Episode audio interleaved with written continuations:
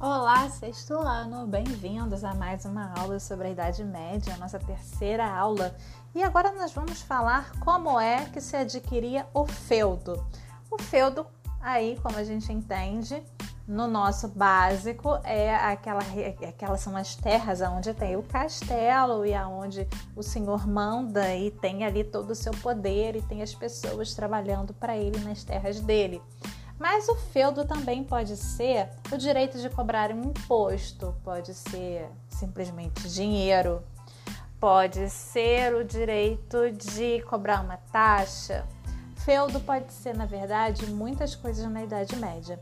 Mas para gente, para o nosso estudo, vamos considerar o feudo como sendo uma grande propriedade de terras, em que o senhor do feudo tem o poder absoluto de poder ali mandar, criar as suas leis, né, mandar nos seus empregados, cobrar impostos deles, fazer com que eles trabalhem para ele, né, criar as próprias leis, se for necessário criar uma moeda. Então, feudo para gente vai ser isso. A gente vai ver que a palavra feudo tem uma origem germânica, né? A origem desses povos que acabaram invadindo o território do Império Romano do Ocidente.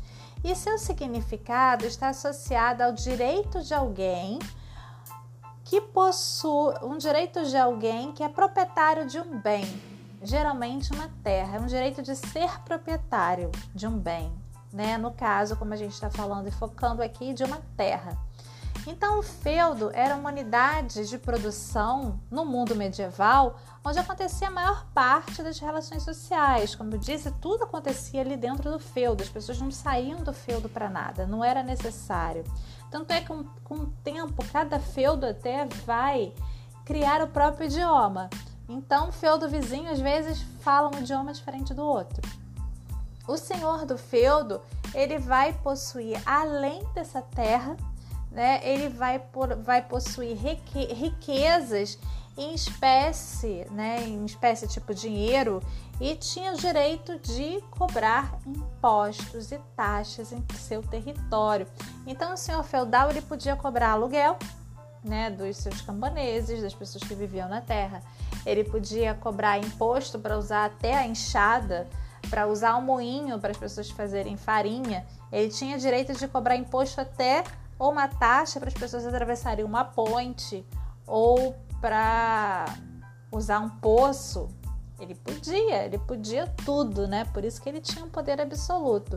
Ele podia condenar as pessoas, né, em caso de algum crime, porque ele criava as leis, então ele era ali absoluto no seu território. O feudo, ele era cedido, quem é, quem é que dava esse feudo para essa pessoa? Essa pessoa que dava o feudo, né, que dava esse direito privilegiado para algumas pessoas, se chamava suzerano. Vamos guardar essa palavra, suzerano. E quem vai receber o feudo é chamado de vassalo. Então, vassalo que recebe o feudo, ele, por sua vez, se for um feudo enorme, gigantesco, a gente fala de feudo, tá, gente? A gente está falando de uma propriedade de terra que é do tamanho de mais de uma cidade que a gente conheça. Então, são territórios muito grandes de terra. Então, se esse vassalo resolve, ele recebe um feudo gigantesco, do tamanho de praticamente um estado no Brasil, ele pode subdividir o feudo dele, distribuindo para outras pessoas partes dessa terra. E com isso ele se torna suzerano dos outros, para quem ele vai distribuir a terra. Então, ao mesmo tempo que o cara era vassalo, ele podia ser suzerano de outros. Entenderam? E com isso fragmentava ainda mais o poder né, dentro dessa sociedade. O vassalo, ao receber essa terra, né, ele fazia uma cerimônia temos aqui no texto uma imagem mostrando uma cerimônia do contrato de vassalagem. Como esses é, povos que invadiram o Império Romano, eles não dominavam, eles não conheciam a escrita, muitos eram analfabetos, quem detinha o poder do conhecimento da escrita, da leitura, era a Igreja Católica. Lembra que eu falei que ela detinha o poder, né? Para que as pessoas se mantessem ignorantes, para que as pessoas se mantessem nesse mundo de trevas, da cidade das trevas, ela decidia quem aprendia a ler e a escrever, e isso não era todo mundo. Muitos reis eram até mesmo analfabetos no início. Com o tempo é que eles vão conseguir ser alfabetizados e tal. Então, esses contratos de vassalagem, eles eram normalmente feitos de boca, porque as pessoas não sabiam ler nem escrever, na sua grande maioria. E para se fazer de boca e para que tenha validade, era necessário que se fizesse uma cerimônia. Por que cerimônia? Porque cerimônias têm testemunhas e testemunhas podem comprovar que você recebeu aquele direito, que você é detentor daquele direito. Até hoje a gente tem uma coisa que é muito parecida na nossa sociedade, que é o casamento. O casamento é uma cerimônia e ele tem os padrinhos que são as testemunhas e todo mundo que está assistindo é uma testemunha que pode comprovar que aquilo de fato aconteceu. Mas hoje os casamentos são civis e a gente também tem uma documentação que comprova que é casado com fulano ou fulano é, é casado com Beltrana. Então essas cerimônias, a principal importância delas é que existam é, testemunhas que comprovem que aquela, aquele ato aconteceu e que aquele direito existe. Então, como é que funcionava essa cerimônia de vassalagem? O vassalo que recebe a terra, ele se ajoelhava de frente para o suzerano e jurava fidelidade a esse suzerano. Essa fidelidade era em caso de, por exemplo, de guerra, quando a gente vê filmes sobre Idade Média e aí vem aquelas guerras e você vê um monte de gente, você pensa como é que eles conseguiam juntar esses exércitos todos? Era graças a essa, esse contrato de vassalagem, porque o suzerano ele declarava guerra e todos os seus vassalos, né, todo mundo ali na Idade Média que tinha um castelo, que tinha um feudo, tinha que ter um exército, né? Os seus camponeses formavam um exército. Então eles juntavam os exércitos dos vassalos com o suzerano, por conta desse juramento de fidelidade. Todo mundo tinha que ir para a guerra com ele. Então a fidelidade era nesse sentido. Se eu precisar de você, você vai para a guerra comigo. Você está jurando fidelidade. Então esse vassalo ele jura essa fidelidade ao suzerano e esse juramento é, acontece numa forma de ritual, como eu disse para vocês, numa cerimônia em que havia honra e poder. Envolvia aí uma honra de receber e o poder do suzerano de poder doar essas terras. Então o vassalo se ajoelhava durante de frente para o suzerano, colocava sua mão nada na, na mão do suzerano e prometia ser-lhe fiel e servi-lo na guerra. O suzerano e os vassalos estavam ligados então por diversas obrigações, porque ao mesmo tempo que, os, que o vassalo prometia ajuda em caso de guerra, o suzerano também prometia ajuda mútua né, a esse vassalo, de segurança e de várias outras coisas. Então, o vassalo devia servir militarmente o seu suzerano e este protegia o vassalo. Pode-se dizer que não havia quem não fosse vassalo um do outro, né? Porque, como eu já disse para vocês, o cara que recebia o feudo, que era vassalo, se a terra fosse muito grande, ele doava e ele teria seus próprios vassalos. E ele seria suzerano, então isso era algo que acabava sendo infinito. Então, como é que era a organização desse feudo, dessa terra que o vassalo recebia? Né, a organização desses feudos ele vai seguir uma tradição de origem germânica que a gente chama de comitatus. A outra origem é a romana, do colonato. Lembra quando a gente estava vendo lá sobre o fim de, de Roma, que as pessoas estavam fugindo né, para os campos, para o interior? Eles viviam da forma de colonos, né, pela, pela regência do colonato. Eles tinham que trabalhar na terra desse senhor em troca de proteção. né, em troca de sobrevivência. Eles não ganhavam salário nenhum, eles ganhavam um pedaço de terra e ali eles tinham que trabalhar a terra deles para poder ter o que comer e trabalhar na terra do Senhor também.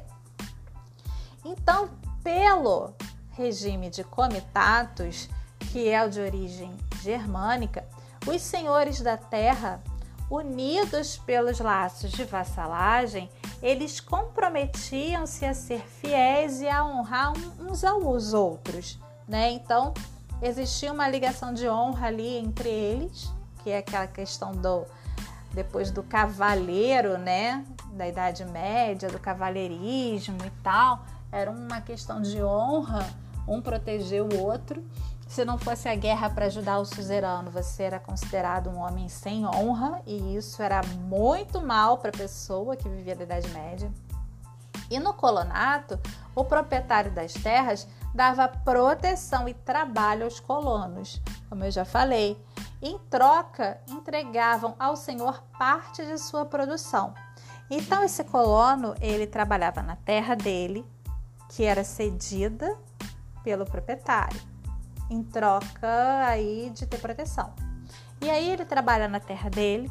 O que ele produz na terra dele, ele dá uma parte dessa produção para o Senhor. E ele também tem que trabalhar nas terras que são do Senhor, que ele não dividiu para ninguém. Esse é o colonato. Não é possível assim avaliar o tamanho dos feudos. Como eu disse para vocês, eles eram enormes, mas estima-se que os menores, menorzinhos, tinham pelo menos 120 a 150 hectares. É muito grande, gente, o tamanho de um município.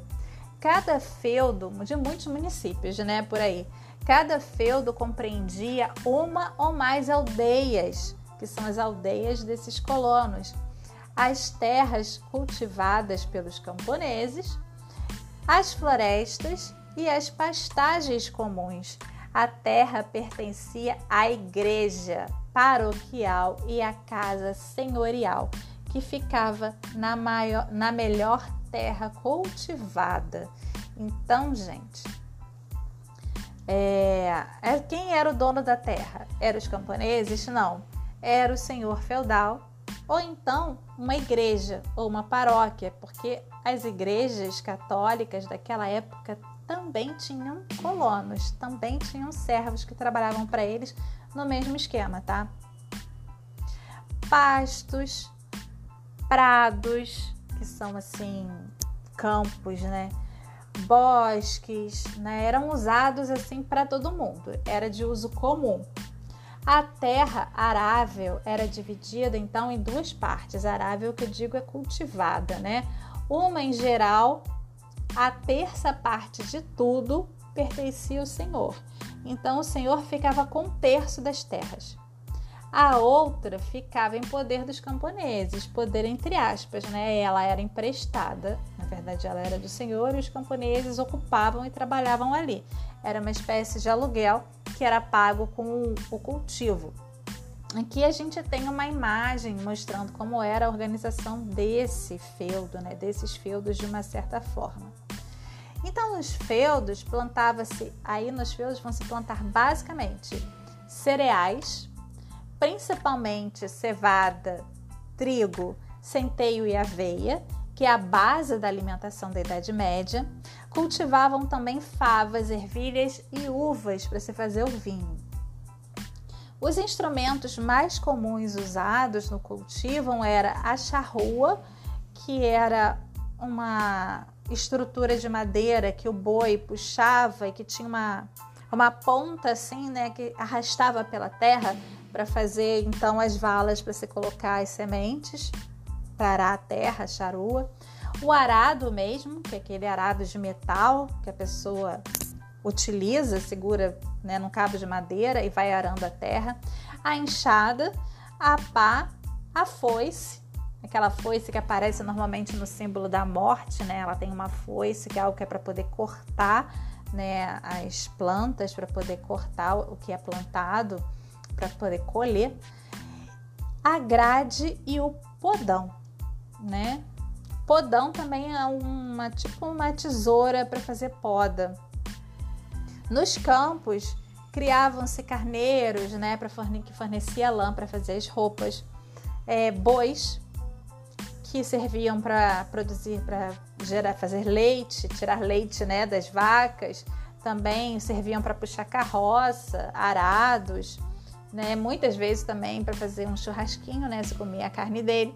Os cavalos que eram utilizados na guerra e no transporte. O principal transporte era o cavalo.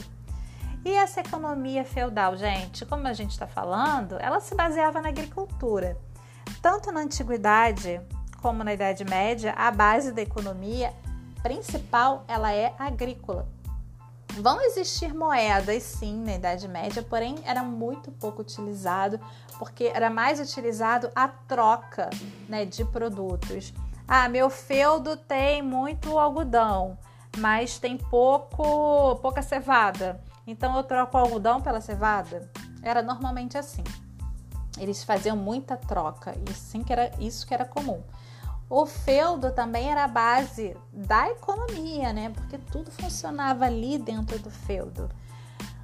Pois quem tinha a terra possuía mais poder, na verdade, na Idade Média, não, era, não tinha muito valor ter muito dinheiro mas sim ter muita terra. Quanto mais terra uma pessoa tinha, mais rica ela era. O poder estava em possuir terras.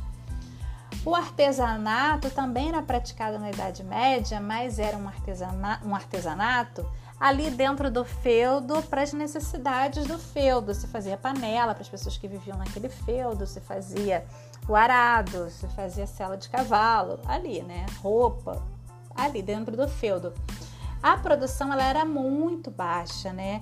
E era mesmo para o consumo daquele feudo. As técnicas de trabalho agrícola eram muito rudimentares, porque o conhecimento, mesmo como eu falei, de ciência e tal, foi tudo apagado, né, durante essas invasões. E o arado ele era puxado pelos bois e isso era o que mais assim facilitava na produção agrícola, porque não tinha muita tecnologia, tá bom? E por aqui nós encerramos a nossa aula e vocês ficam com os exercícios aqui abaixo. Não tenham preguiça, né? Se assistiram a aula, também podem tirar as respostas do texto também daqui do áudio. E bom trabalho. Até a próxima aula.